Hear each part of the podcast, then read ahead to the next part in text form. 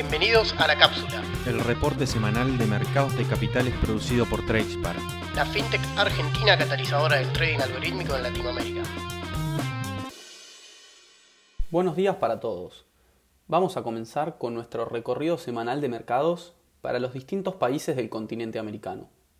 Como siempre, empezamos por Estados Unidos, donde este viernes se aprobó en la Cámara de Representantes en una votación bastante ajustada el plan de gasto social propuesto por los demócratas, de 1.2 billones de dólares o trillions para ellos, siendo un plan muy auspicioso.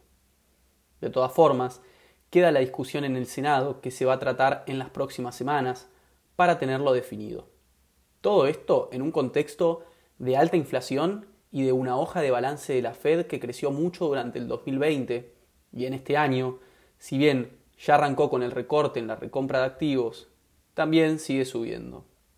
En los próximos días o semanas, el presidente Biden va a definir si la Fed va a continuar en manos de Powell o van a cambiarlo por un nuevo presidente. En este contexto, los índices norteamericanos cerraron una semana en terreno bastante mixto.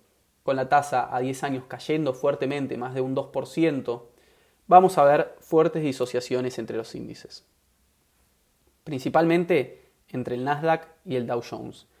El de mejor rendimiento fue el Nasdaq 100, que sigue rompiendo máximos históricos y cerró con subas de un 2,3% y terminó el viernes en torno a los 16.570 puntos. Lo siguió el S&P 500, que estuvo en el medio de los dos con una suba menor de un 0,3% semanal y cerró justo por debajo de los 4.700 dólares. El de peor rendimiento fue el Dow Jones Industrial, que terminó el viernes bastante golpeado, con bajas semanales en torno al 1,3% y con el índice en 35.600 dólares. Dejamos ahora de lado Estados Unidos para pasar a analizar a los distintos países del MILA, donde vamos a ver bajas en todos los índices y subas en las monedas, ya que fue una semana bastante fuerte para el dólar y activos norteamericanos y emergentes estuvieron muy perjudicados.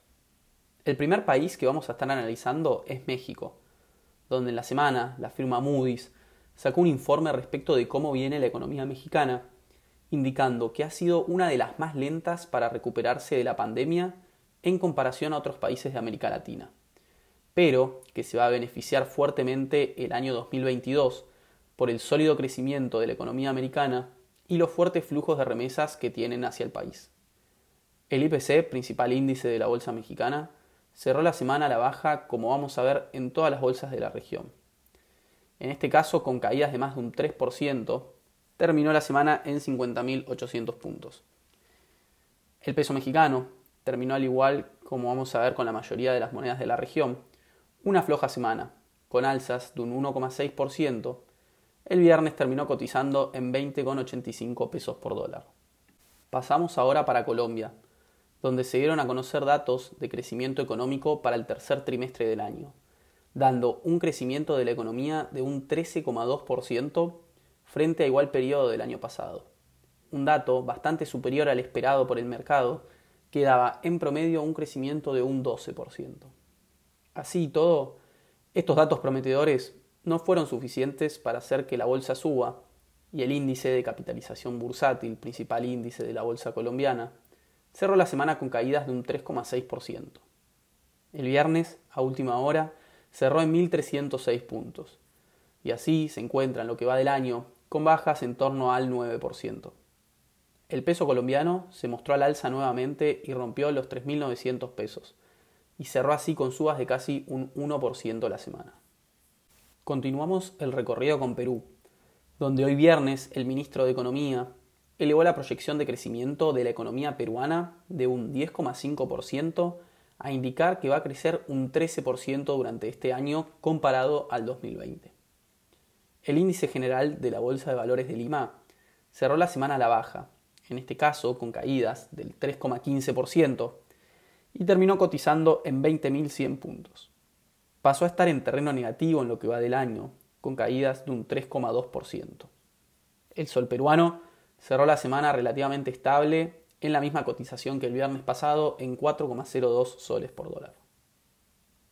El último país del Mira que vamos a estar analizando es Chile, donde todos los focos están puestos en las elecciones de este domingo en el que se va a definir el próximo presidente del país, por lo que va a ser un factor determinante en ver cómo se va a desarrollar el mercado chileno las próximas semanas, los resultados de las elecciones del domingo.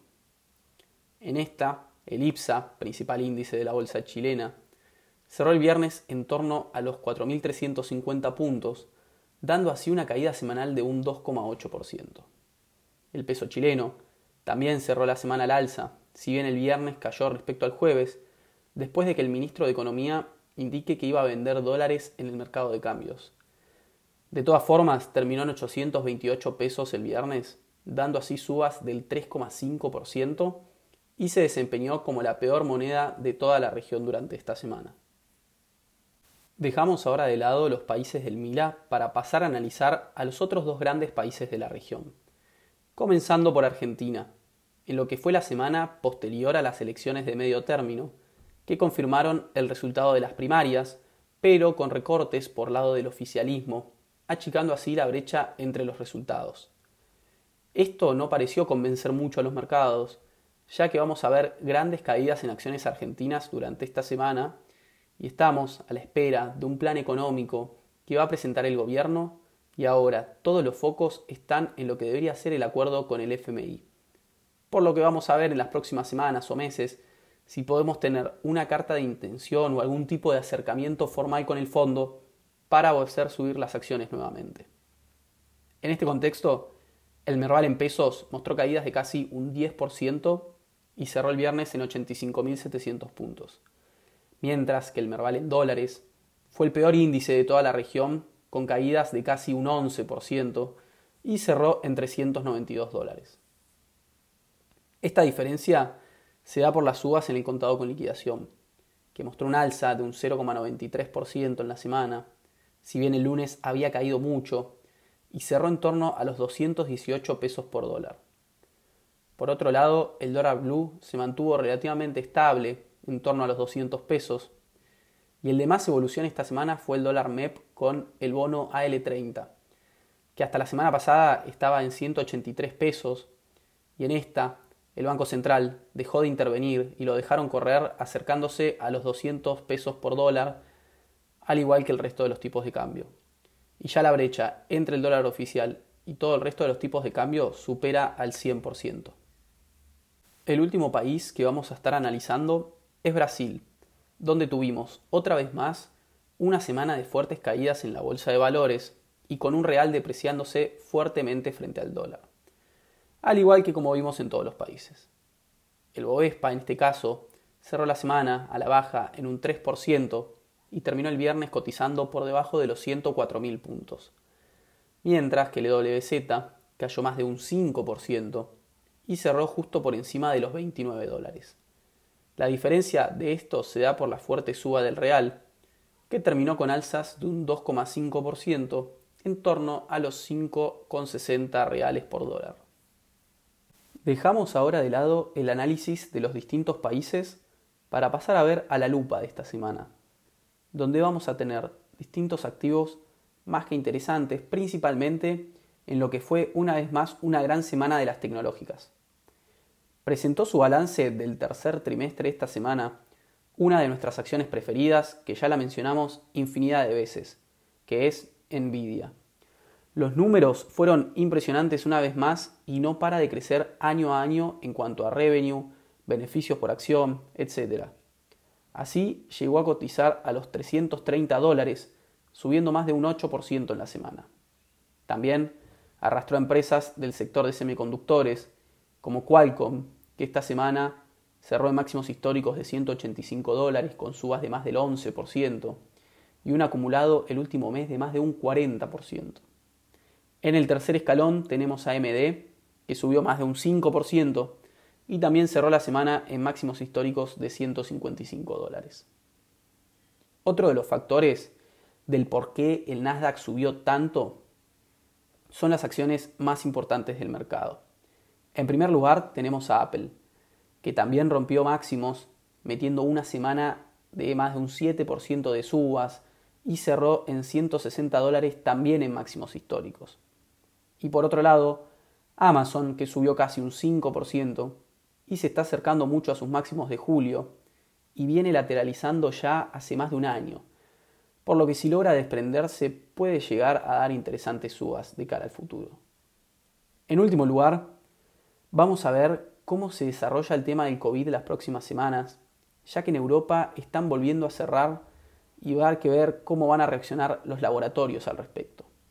Más aún teniendo en cuenta el futuro de la empresa Moderna, que meses atrás logró llegar cerca de los 500 dólares y ahora está alrededor de 260 dólares, por lo que podría dar buenas subas en caso de volver a ir a buscar sus máximos históricos.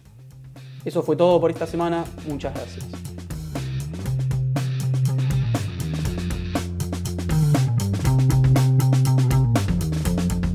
Para más información pueden encontrarnos en nuestra página web www.tracepark.la o en Spotify, Apple Podcasts, Google Podcasts y demás plataformas de contenido en audio a las que podrán acceder desde cualquier dispositivo.